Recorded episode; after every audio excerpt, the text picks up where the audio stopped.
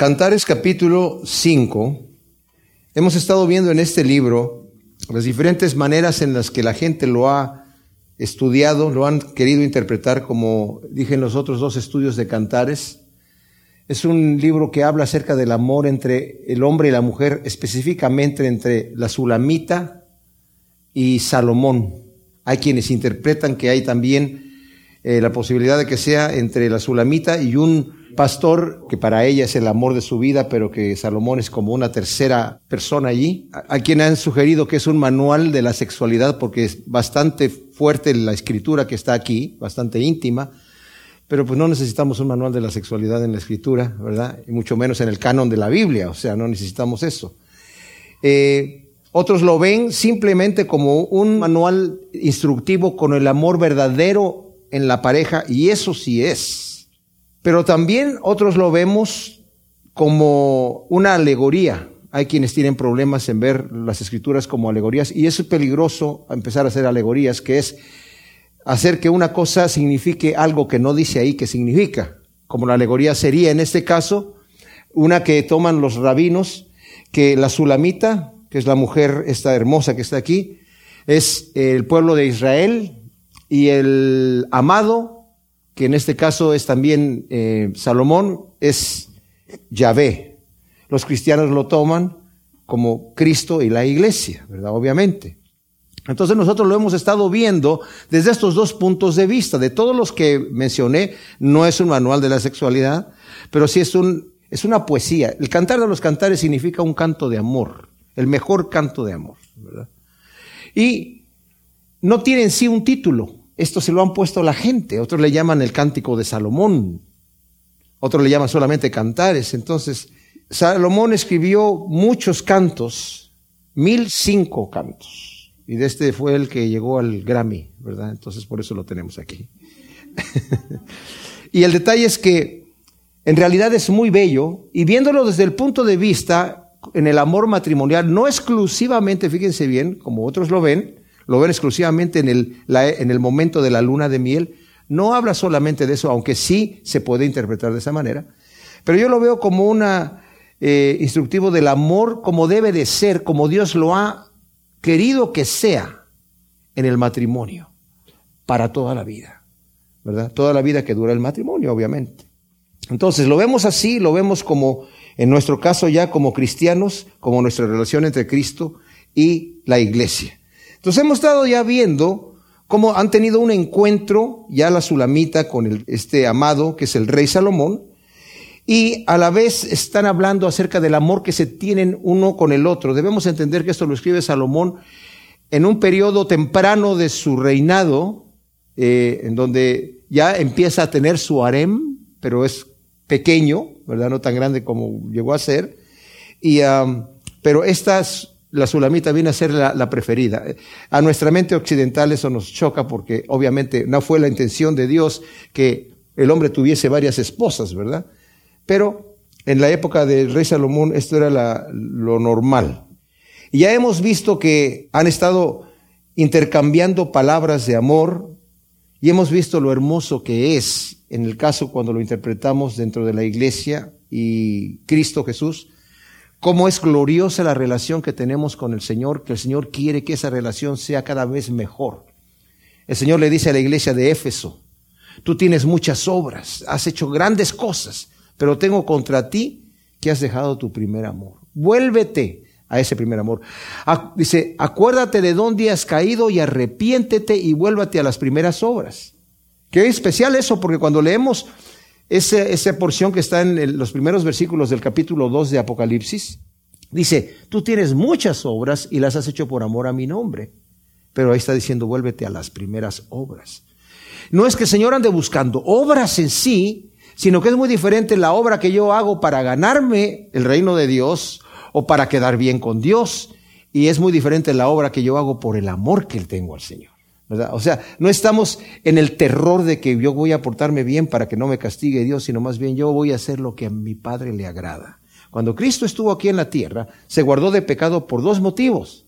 Y la escritura lo dice claramente. Por amor al Padre, porque hace lo que siempre le agrada, y por amor a nosotros, para hacer el sacrificio perfecto. Tremenda cosa. Entonces, terminó aquí cuando él está desde el capítulo 4 chuleándola a ella, diciéndole qué bella eres, y ya lo vimos, ¿verdad? Tus dientes son como ovejas recién trasquiladas, y tu pelo es como un rebaño de cabras en el monte Galad. Y vimos que es una cosa que tal vez en nuestra poesía occidental no le diríamos eso a una mujer, ¿verdad? Oye, tienes los dientes eh, como un, cabras recién trasquiladas, a lo mejor nos da una bofetada, ¿verdad? Porque no entiende eh, la poesía, pero yo me imagino que acá era algo especial, ¿no? Entonces, le acaba de decir todas estas cosas y ella termina diciendo, el versículo 16, despierta, oh Aquilón, o sea, es el viento del norte, y ven, oh Austro, que es el viento del sur, y sopla sobre mi huerto para que se esparzan sus aromas. Venga mi amado a su huerto y coma sus preciados frutos. O sea, ella se está ofreciendo a él ya, en este momento, después de que él acaba de decirle todas estas cosas.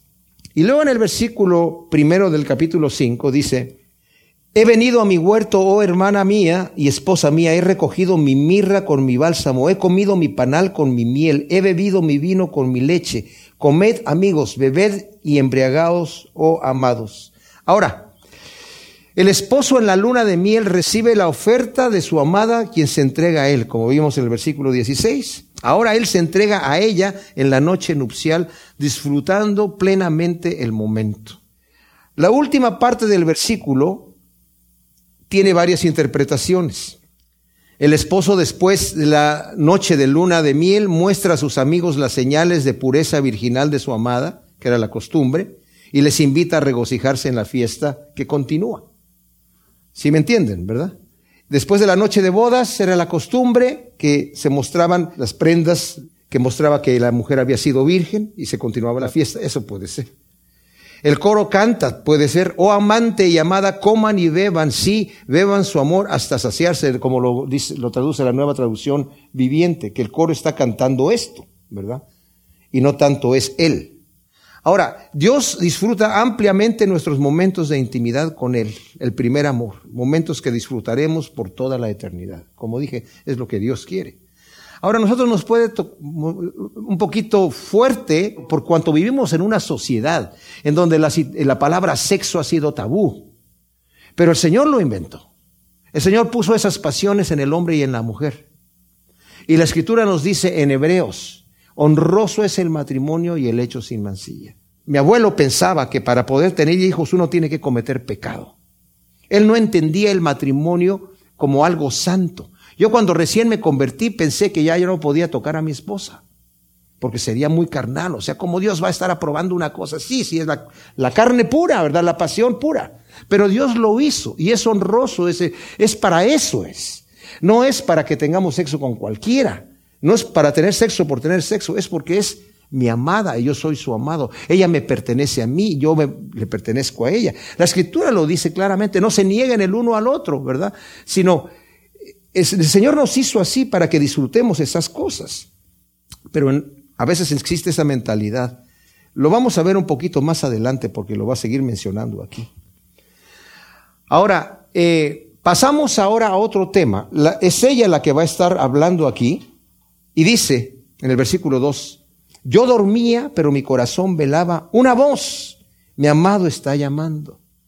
Algunos interpretan, yo no estoy de acuerdo, que aquí lo que viene y lo que va a suceder ahora es un sueño que tiene la sulamita. O sea, dice que dormía, pero no dice que estaba soñando. Está un tanto inquieta y escucha la voz de su amado que está llamando. Y es aquí donde ella debería estar pensando, ¿verdad?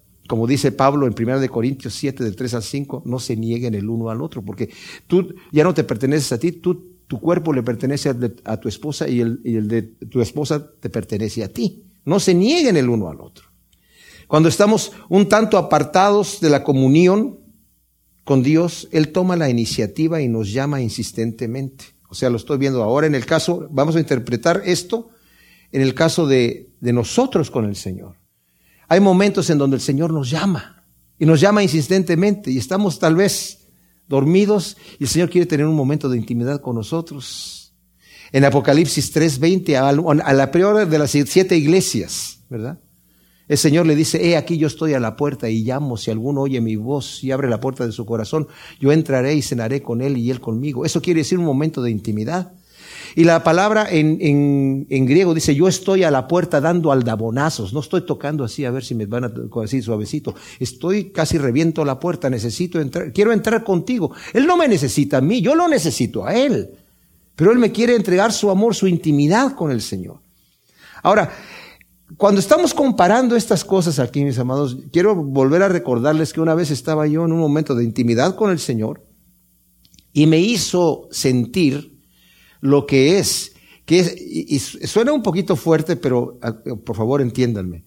La pasión que tiene el hombre por la mujer sexual, esa pasión fuerte de posesión, de que quiero tenerte y yo te pertenezco a ti y tú me perteneces a mí, la sentí, pero no sexualmente, pero la sentí con esa fuerza con el Señor. Señor, tú me perteneces a mí, yo te pertenezco a ti y estoy así, a veces como que abrazo al aire, ¿verdad? Sintiéndome, acercándome al Señor con esa, con esa entrega. Y esa es la forma que tenemos que verlo así. El Señor cuando eh, el pueblo de Israel se iba con otros dioses, dice, tú estás adulterando, estás fornicando con otros dioses. Yo te celo con un celo. Yo soy un Dios celoso. Como el, el, el, el, marido tiene celo por su mujer y la mujer tiene celo por su marido. No quiere que se vaya con otra o con otro, ¿verdad? Entonces, está esta situación aquí. Luego dice, Ábreme, hermana mía, amada mía, paloma mía, perfecta mía, porque mi cabeza está empapada de rocío y mis cabellos del relente de la noche. O sea, Él está llamando en este momento, por favor, ábreme. Y como dije, es el Señor tocando afuera, ¿verdad? Y luego dice ella, me he quitado mi vestido, ¿cómo lo volveré a vestir? Me he lavado los pies, ¿cómo los volveré a ensuciar? Y aquí vemos el error de la mujer al negarse a su marido con excusas egoístas.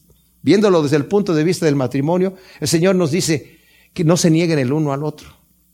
Dice que había un esposo le dice a su mujer, llega la mujer al, acostarse y voltea y ve ahí en su, eh, ¿cómo se llama? Su mesa de noche, su buró, o como le llaman, dos aspirinas y un vaso de agua. Y le dice a su marido, ¿y esto? Es para tu dolor de cabeza. No me duele la cabeza. Ah, perfecto, le dice. Qué bueno, por si acaso. O sea, a veces esas excusas y, son dañinas, son dañinas negarse así. Muchas veces el Señor nos despierta para que tengamos un momento con Él, pero qué fácil es darse la vuelta y seguir durmiendo. Es muy fácil. Y como vamos a ver, ese momento se pierde. Nosotros no lo disfrutamos, a lo mejor nos levantamos al otro día y ni nos, ni nos acordamos, pero perdimos un momento especial con el Señor. Aquí, aquí va a ser algo fuerte, porque esta mujer está enamorada, como nosotros debemos estar enamorados de nuestro Dios. Y cuando estamos enamorados de nuestro Dios de esa manera y perdemos un momento, se nos fue. Miren, nosotros somos una iglesia de oración. Y cuando nos juntamos a orar, no nos están torciendo el brazo para orar, ¿o sí? No, ¿por qué? Porque venimos y es un momento de delicia, venimos con una anticipación. Y no solamente somos una iglesia de oración aquí cuando nos reunimos, que es muy hermoso, pero en nuestras casas también, cuando pasamos tiempo con el Señor.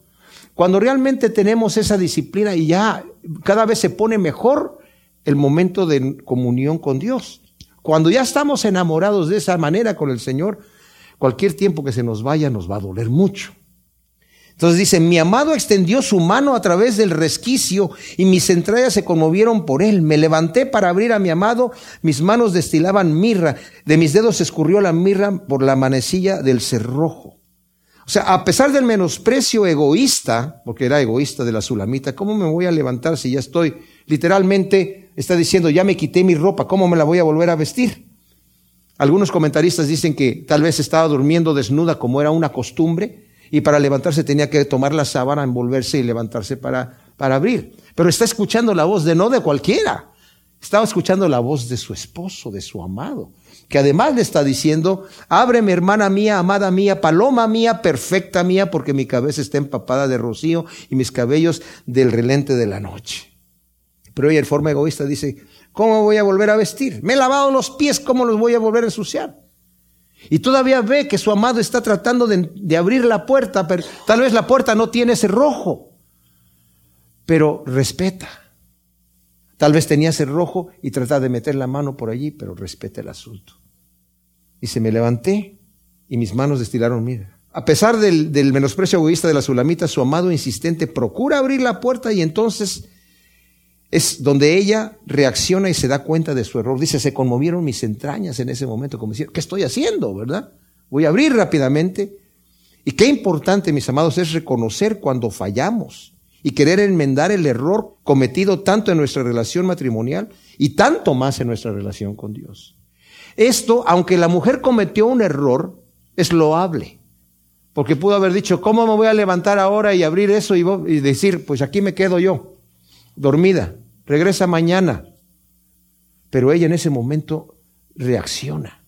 Cuando tenemos conflictos matrimoniales, debemos inmediatamente no decir, pues aquí no importa. No, hay que tomar la iniciativa de arreglarlo. Y ella, vamos a ver que inmediatamente dice, habría mi amado, pero mi amado ya se había ido. Había pasado y mi alma salió tras su hablar. Lo busqué, pero no lo hallé. Lo llamé, pero no me respondió. El problema de la sulamita no es que no se levantó para abrir la puerta, sino que lo hizo demasiado tarde y tal vez con un poco de molestia. El problema no es que no se levantó a abrir la puerta. Al tocar la manecilla del cerrojo, sus dedos se llenan de la mirra de la mano de su amado. Ver el versículo primero del capítulo 5. He venido a mi huerto, oh hermana mía y esposa mía, he recogido mi mirra con mi bálsamo. O sea, él traía la mirra y seguramente ella se llena de esa mirra y abre la apresurada pero la puerta, pero su amado ya se ha ido y se da cuenta del momento de dulzura que pudo haber disfrutado y que ahora se perdió.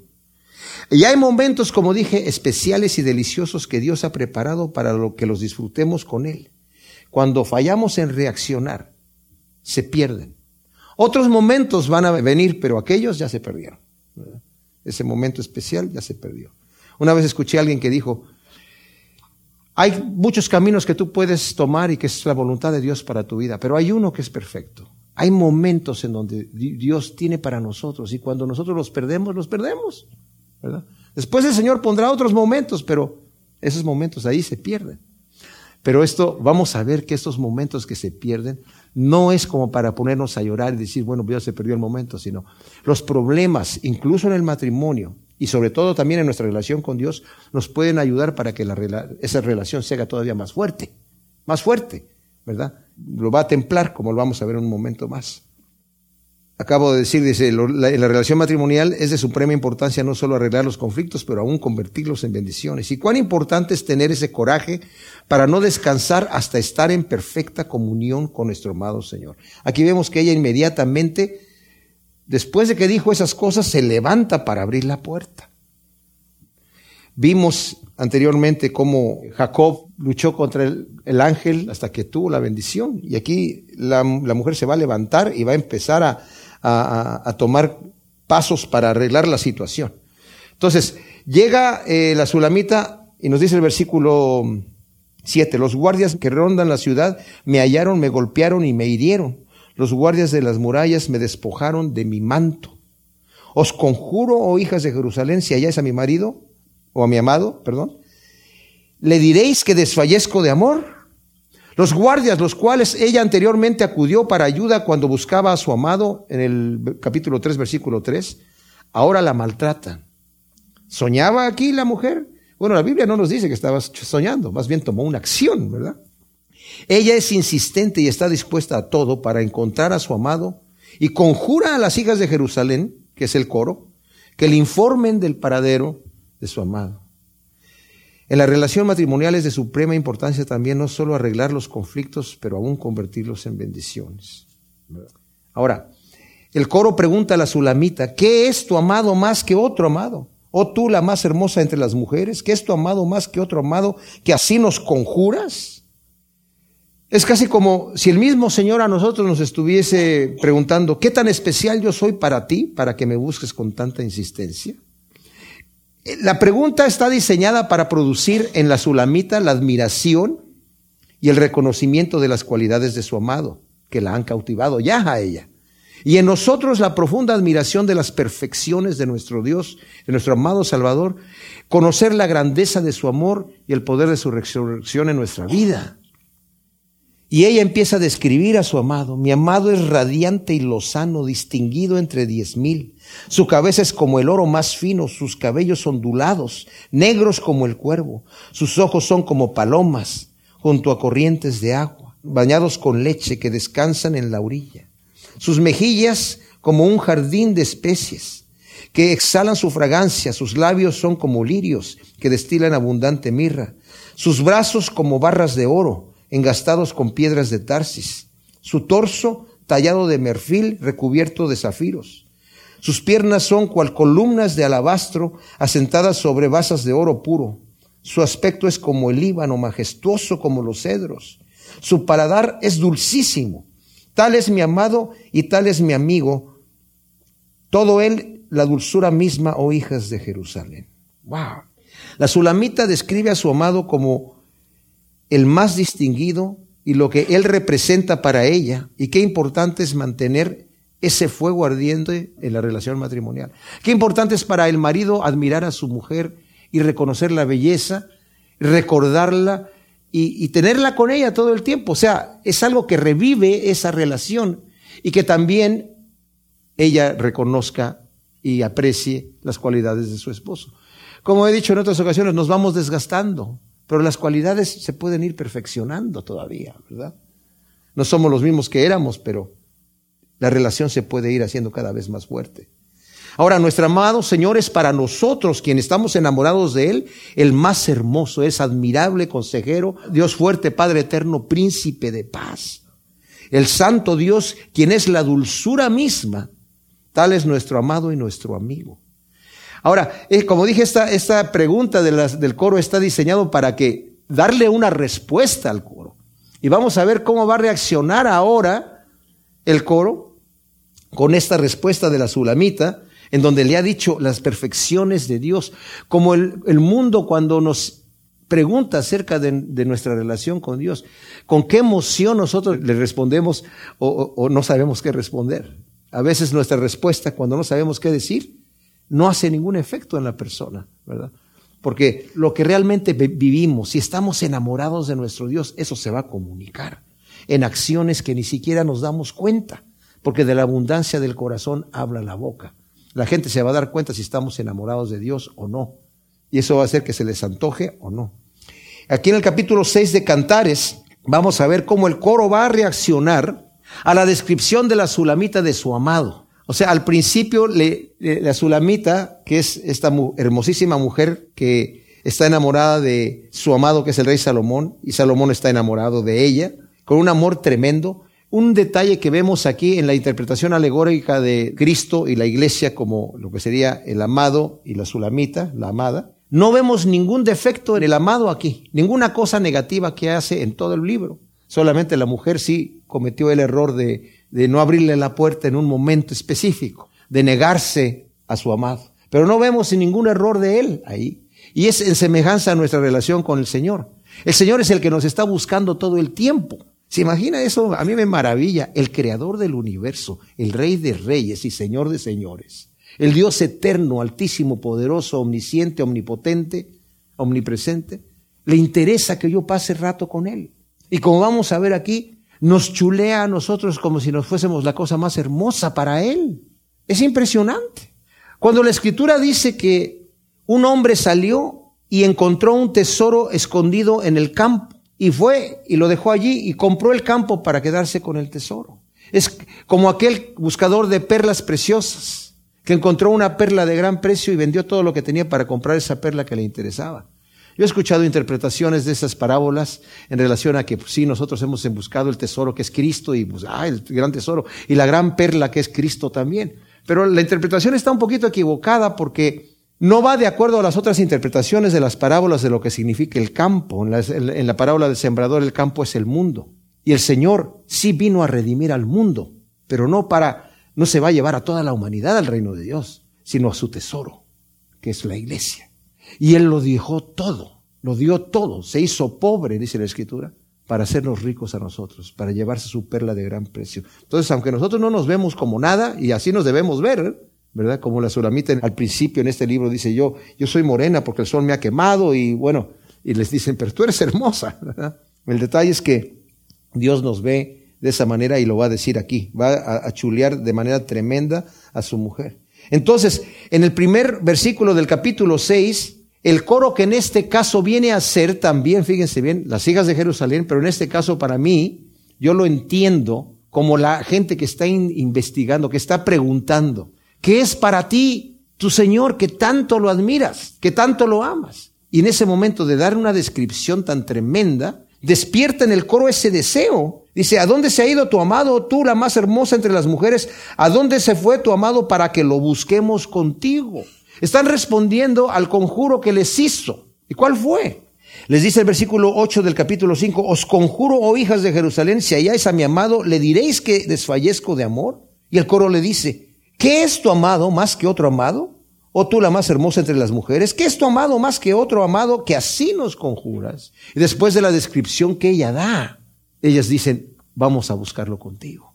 Qué interesante, ¿verdad? El coro, que es las hijas de Jerusalén, ahora preguntan, no de manera sarcástica, sino impresionadas por la descripción dada a la sulamita, ¿a dónde se ha ido? Tú, la más hermosa de las mujeres, ¿a dónde fue tu amado para que lo busquemos contigo?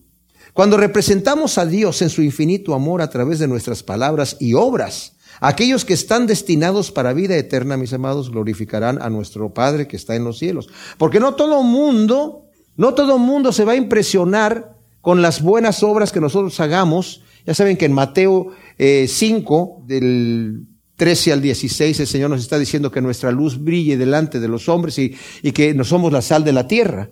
¿verdad? Y así brille vuestra luz delante de los hombres para que vean vuestras buenas obras y glorifiquen a nuestro Padre que está en los cielos. Más adelante dice, no hagas tus buenas obras para ser visto de los hombres, porque ya recibiste tu recompensa. Bueno, entonces, ¿hago las buenas obras o no las hago? Porque aquí dices que las haga para que los hombres glorifiquen a mi Padre y acá que no las haga porque ya recibí mi recompensa. Bueno, es que, ¿cuál es la intención en mi corazón de hacer las buenas obras? Las estoy haciendo porque estoy orgulloso de mi Dios, estoy amando a mi Señor y no es para que la gente me felicite. Ayudo al necesitado porque realmente tengo el amor de Cristo en mi corazón, no porque quiero salir en el periódico, ¿verdad? Entonces, hay varias razones por las cuales Dios conoce las intenciones del corazón. Y las obras por fuera se ven igual. Pero saben que la gente también se da cuenta de eso. Entonces, cuando realmente estamos nosotros operando, dice, para que glorifiquen a vuestro Padre que está en los cielos, cuando los hombres vean tus buenas obras. Pero no todos los hombres van a glorificar a mi Padre que está en los cielos. Va a haber quienes lo van a aborrecer. Hay quienes aborrecen a Dios. Y vemos nosotros esto en la injusticia del mundo, así como Abel y Caín. Abel presentó su ofrenda delante del Señor, Caín también presentó su ofrenda. Los dos presentaron su ofrenda, pero fue aceptada la de Abel y la de Caín no, porque Caín tenía malas obras. Caín se ensañó con su hermano porque era justo y sus obras fueron aceptadas. Su hermano no le hizo nada a él y fue y lo mató por envidia, porque sus obras eran malas. Y la gente que pelea contra los cristianos, como dice Cristo, el mundo los aborrece porque me aborrece a mí. Entonces ustedes me están representando, el mundo los va a aborrecer porque a mí me aborrece. Entonces mis buenas obras pueden causar, por eso dije yo, a los que ya han sido destinados para vida eterna, van a glorificar a, mi Padre que está en los cielos. Debemos ser la luz y la sal de la tierra porque de otra manera no serviremos para nada. En Mateo 5.13 dice, si ustedes no tienen sabor, no sirven ya para nada. Qué terrible. Entonces, la sulamita en el versículo 2 Dice, mi amado bajó a su huerto a las eras de las especies para apacentar entre los huertos y recoger los lirios. Yo soy de mi amado y mi amado es mío, él apacienta entre lirios. Si nosotros vemos, la sulamita andaba buscando a su esposo, a su amado, cuando él quiso entrar a estar con ella en la noche y ella estaba ya acostada en la cama, y le contestó, me he quitado mi vestido, ¿cómo me voy a volver a vestir? Me he lavado los pies, ¿cómo los volveré a ensuciar? Él le había dicho, ábreme, hermana mía, amada mía, paloma mía, perfecta mía, porque mi cabeza está empapada de rocío y mis cabellos de relente de la noche. Pero ella no abrió. Y dice, me levanté, abrí a mi amado, pero mi amado ya se había ido. Había pasado y mi alma salió tras su hablar. Lo busqué y no lo hallé, lo llamé, pero no me respondió. Entonces salió a buscar. Y preguntó a los guardias, los guardias la, hirieron a ella. Estaba desesperada. No sabía dónde estaba su amado y le dijo a las hijas de Jerusalén, al coro, ¿verdad? Los conjuro para que me digan a dónde fue, para que ustedes me ayuden a buscarlo. Y ellas dijeron, te vamos a ayudar a buscarlo. Eso terminaron diciendo, ¿verdad? En el primer versículo del capítulo 6. Pero le preguntan, fíjense, esto es especial. Si la sulamita no sabe dónde está su amado y ella les está conjurando para que le digan en dónde está, ellas están preguntando, ¿a dónde se ha ido tu amado? O tú, la más hermosa de las mujeres, ¿a dónde se ha ido tu amado? para que lo busquemos contigo. Es como que extraña la pregunta si se dan cuenta. Porque es como, ella les pudo haber dicho, yo les estoy diciendo que yo no sé, que me ayuden a buscarlo, ¿verdad? Pero ella le pregunta, ¿a dónde se ha ido tu amado? Y ella responde, ya sabe dónde está su amado. Aquí lo acaba de decir, mi amado bajó a su huerto a las eras de las especies para apacentar entre los huertos y recoger los lirios. Yo estoy de mi amado y mi amado es mío. Él apacienta entre lirios. La sulamita sabe perfectamente dónde se encuentra su esposo. La desesperación anterior de la sulamita se desvanece cuando piensa, cuando piensa en dónde puede encontrar a su amado al recordar sus cualidades de él. En el matrimonio es necesario para restaurar la relación reconocer los errores personales y las cualidades del cónyuge. De la misma manera, cuando hemos pecado contra Dios, reconocemos nuestro pecado. Nos arrepentimos recordando las misericordias de Dios y regresamos a Él. Y luego en el versículo 3 dice, yo soy de mi amado y mi amado es mío. Él apacienta entre lirios.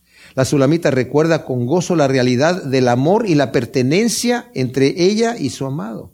Y en referencia al versículo 16 del capítulo 2, si le dan vuelta atrás, ella dice, mi amado es mío y yo suya. Él pastorea entre lirios. Y acá dice, yo soy de mi amado y mi amado es mío él apacienta entre lirios. Pareciera como que en la primera descripción está diciendo, Él es mío, o sea, me interesa más lo que yo tengo, pero yo también soy suya. Y acá como que cambió un poquito. Le es más bendición, o sea, tal vez lo estoy viendo demasiado eh, detallista, pero yo lo veo que aquí cambia el orden. Yo soy de, de mi amado y Él también es mío, pero hay, hay, hay una entrega. O sea, si se dan cuenta, el conflicto sucedió como para mejorar la relación todavía, hacerla diferente y mejor de como estaba antes. La mujer se siente segura cuando sabe que ella le pertenece a su esposo, quien la ama de manera incondicional. En Efesios 5 del 25 al 29, vimos ya anteriormente también, que está diciendo Pablo que el esposo debe de amar a su esposa como Cristo amó a la iglesia y se entregó a sí mismo por ella. A la mujer le dice que tiene que someterse a su marido como al Señor. Pero la mujer va a tener mucho conflicto en someterse a un marido que sabe que no la ama y no, no la pone a ella primero. Cristo se entregó a sí mismo por nosotros. Cuando nosotros entendemos y creemos eso por una fe verdadera, que Cristo se entregó por nosotros y dio su vida por nosotros y todo lo que hizo lo hizo para ganar nada. Nosotros estamos aquí en la tierra, mis amados. Estamos haciendo tesoros en el cielo, supuestamente. El Señor nos ha instado a que hagamos esa cosa. Cuando nos habla acerca de la fe, en el capítulo 11 de Hebreos, dice que Moisés prefirió identificarse con sus hermanos los hebreos a disfrutar las riquezas que, está, que tenía en el palacio de Faraón, esperando un mejor galardón. O sea, Moisés sabía que tenía un mejor galardón. ¿Qué galardón o qué tesoro o qué premio recibió Jesucristo por ir a la cruz? Ninguno. Su tesoro somos nosotros. Entonces, cuando nosotros nos damos cuenta que ese es el verdadero amor de nuestro bendito Dios, ¿verdad? Nos sentimos seguros. O sea, Señor, tú me amas de esa manera. Cuando la mujer sabe que su esposo la ama a ella de la manera que Cristo amó a la iglesia y la pone primero, no tiene ningún conflicto en someterse a él. Ninguno porque sabe que él solamente quiere lo mejor para ella. Se la pone primero y después él. Pero cuando vienen esas envidias y esos conflictos, entonces se empieza a destruir el matrimonio. Dice Glickman, un comentarista, la habilidad de una pareja para tener éxito en el matrimonio es igual a la habilidad de esa pareja de perdonar y aceptar el perdón. Cuando esta disposición de parte de los dos llega a ser un hábito, entonces la burbuja del romance que inició su relación llegará a convertirse en un diamante que durará para siempre. Cuando existe el hábito de perdonar y de recibir el perdón. Entonces esa disposición llega a ser un hábito, entonces esa burbuja de romance que inició frágil la relación llega a convertirse en un diamante que durará para siempre. Nuestra seguridad está en saber que le pertenecemos a nuestro amado Señor, quien se dio a sí mismo, como dije, por nosotros. Estamos seguros en Él. Estamos seguros y nos sentimos felices y completos así. Y luego viene Él a describir a su amada. Después de este conflicto que pasó, mis amados, el esposo no tiene problema. O sea, la, mujer no lo quiso recibir y él no se fue con así, ah, pues entonces yo me voy aquí, si no me quiere aquí, me, voy a mi cuarto. No, él se fue simple y sencillamente porque ella no le abrió. Ya cuando ella le abrió, ya se había ido, ya no lo encontró. Pero después que reaccionó, se dio cuenta dónde iba a estar.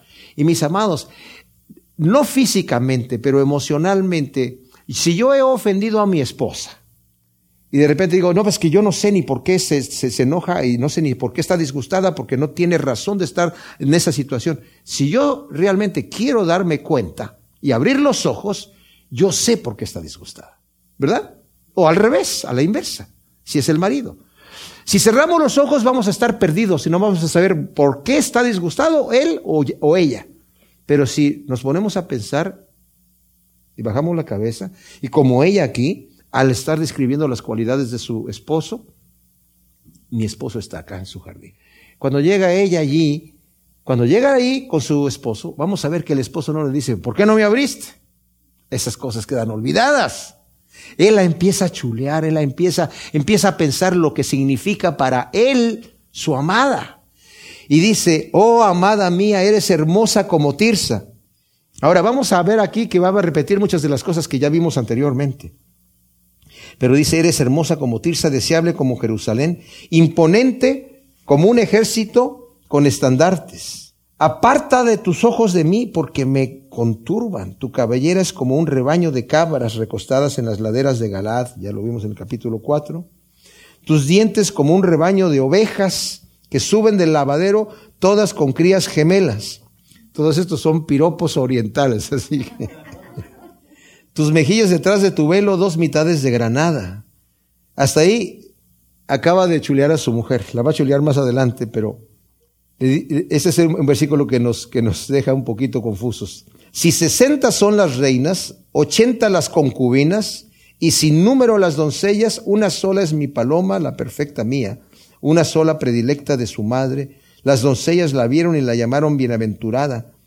La alabaron las reinas y las concubinas. Ahora, como dije, la costumbre en aquel entonces, había varias reinas que eran pues, las que estaban reina, con el rey, ¿verdad? El rey era la máxima autoridad, pero tenían reinas. Ya no era una, tenía varias. Y aparte está la Sulamita ahí, que dice una es la perfecta. En, en, en nuestra relación occidental no va a funcionar, ¿verdad? Que el hombre le diga a su, a su mujer, mire, yo tengo cinco, pero tú eres la más hermosa y la que yo prefiero, no se va a sentir nada halagada. Eh, y realmente la intención de Dios es que el hombre tenga una sola mujer. Así fue al principio. Pero como el mundo se corrompió, era la costumbre en este momento. Y como dije, Salomón en este momento eh, tenía un harem pequeño, porque después llegó a tener 700 reinas y 300 concubinas mil mujeres. Bueno, y las doncellas que todavía no llegan ahí con él están ahí. Las concubinas eran solamente para placer sexual. Es increíble. Como dije yo, wow. ¿Qué hacemos con esto nosotros? Lo que hacemos, lo que yo hice en, tratar de entender el texto, es verme delante de Dios como Él me está viendo como su amada. ¿Me entienden? Como la iglesia especial. Porque el Señor dice, ustedes son especial tesoro para mí. Somos su especial tesoro. Dice en Efesios que somos su poema, su obra maestra, hechura de sus manos. La palabra es obra maestra. Como mencioné anteriormente, los ángeles no tienen redentor. Cristo solamente murió por la, la, humanidad. Cristo no murió por los ángeles. En Hebreos, al final del capítulo 2, nos dice que no, los ángeles no tienen redentor. Él se identificó con nosotros. Pedro nos dice que los ángeles que pecaron fueron reservados inmediatamente para juicio en el juicio eterno.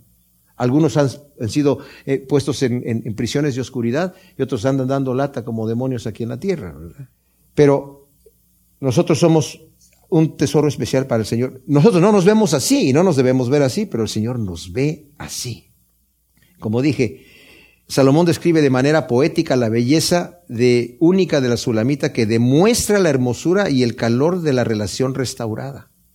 De la misma manera Dios nos ve a través de la fe en Jesucristo, justificados, limpios y sin mancha, hermoseados por su espíritu, ya que el amor no guarda rencor, dice Primera de Corintios 13:5.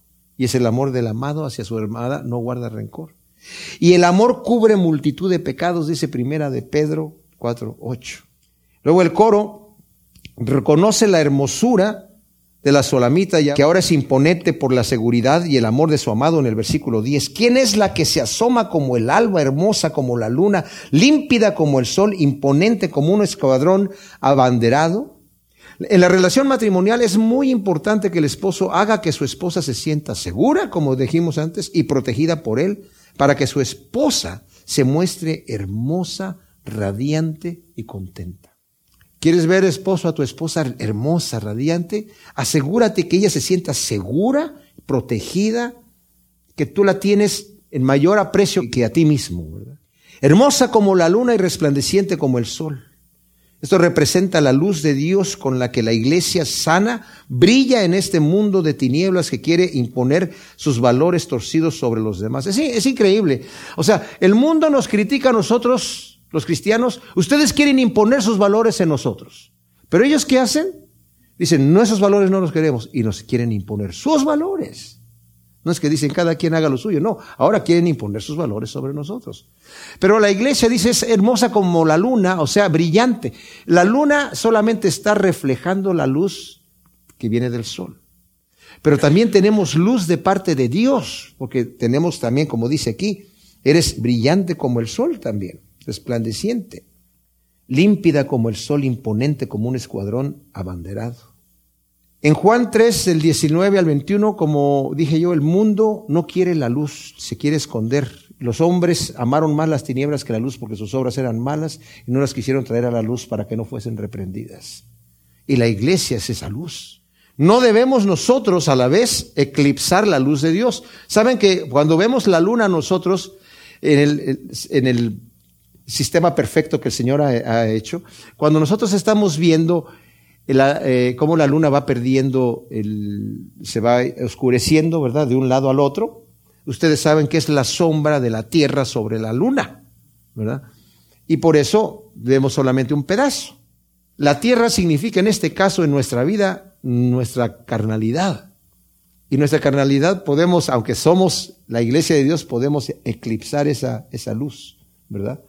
pero no debemos hacer esa situación. Cristo nos manifiesta su amor y su protección, de tal manera que por medio de Él somos más que vencedores, como dice Romanos 8 del 35 al 39. Una iglesia así, que así confía en su Señor, es imponente como un escuadrón abanderado. Luego dice Él, Salomón, al huerto de los nogales descendí a ver los frutos del valle, a ver si brotaba la vid, si florecían los granados. Antes que lo supiera, mi alma me puso entre los carros de Abinadab. Esa es la traducción que yo tengo aquí en la Biblia textual. Hay dos interpretaciones, en algunos de sus textos lo van a ver, uno que es la Sulamita hablando, otra que es él hablando. Entonces, si Salomón había descendido a su huerto y en medio de su pasión por su amada, de pronto se da cuenta que se encuentra entre los carros de la nobleza de su pueblo, porque la palabra aquí, Abinadab, quiere decir eso, ¿verdad? O sea, se puede traducir. Es un texto muy, de muy difícil traducción en el hebreo. cada quien lo interpreta de diferente manera. Ahora, si es la Sulamita hablando, como lo traducen otras traducciones, ahora desciende al huerto donde se encuentra su amado y su pasión por él se enciende y de pronto se encuentra llevada por una carroza real. Aquí vemos que el conflicto anterior se resolvió de manera que la relación amorosa continúa aún más fuerte, porque con los conflictos solucionados con amor y humildad, se tiempla la relación, se hace más fuerte que estaba desde antes de tener el conflicto. Vemos en la parábola del hijo pródigo, podemos ver el gozo del padre al ver de regreso al hijo que ya lo había dado por muerto. De tal manera que dice, maten al becerro gordo. Y vamos a hacer una gran fiesta, una fiesta que no había hecho nunca. Dice, porque mi hijo era muerto y ahora está vivo otra vez. Lo había perdido y ha regresado. Cuando nosotros volvemos al Señor, el Señor nos recibe así, sin ningún recelo. Qué tremenda cosa es, eso. Y en el matrimonio eso debe de ser así también. Y luego el versículo 13 dice, vuelve, vuelve, oh Sulamita, vuelve y te contemplaremos. El coro desea contemplar la belleza y la gracia de la Sulamita y ahora que es más radiante y embellecida por el amor sin recelo de su amado. Cuando reconocemos y apreciamos el amor y la misericordia de nuestro Salvador hacia nosotros, seremos capaces de querer compartir las buenas nuevas de salvación en amor. La iglesia es quien representa a Dios y hacemos las obras de Él en el mundo. El Señor dijo, yo ya me voy, yo no voy a hacer ya más obras, ustedes van a ser mayores porque yo ya me voy. Y nosotros ahora somos las manos de Dios aquí en la tierra, somos los pies, somos la boca. El Evangelio se predica a través de nosotros, ¿verdad? Y cuando alguien está en necesidad y el Señor envía a alguien a ayudarlo, es, el Señor obrando y obra a través de nosotros. Qué bendición. Entonces, luego dice aquí, ¿qué queréis ver en la Sulamita? Dice él. Y el coro responde algo como las danzas de Mahanaim. Eh, algunos dicen que es el mismo el que está diciendo él. ¿Qué queréis ver en la Sulamita? Algo como las danzas de Mahanaim, porque ahí en el original no dice quién habla qué cosas. Pero lo que eso va, lo va a conectar con el capítulo que viene, que no lo vamos a ver ahora. Pero está diciendo, ¿qué es lo que quieren ver de la Sulamita? Pues la queremos ver danzar, ¿verdad? Y va a estar danzando en el siguiente capítulo y él la va a describir, la va a volver a chulear y va a decir más cosas más hermosas de ella. Y como dije, es la iglesia operando aquí, haciendo la voluntad de Dios para que eh, los hombres vean nuestras buenas obras y glorifican a nuestro Padre que está en los cielos. Gracias Padre, te damos por tu palabra. Qué amor tan grande tienes por nosotros, Señor. Que nos ves hermosos a pesar de que nosotros hemos estado contaminados por el pecado y por la maldad, Señor, y por nuestros egoísmos, y carnalidades y necedades, Señor. Pero te pedimos que siembres estas semillas en nuestro corazón en buena tierra para que produzca su fruto a ciento por uno en el nombre de Cristo. Amén.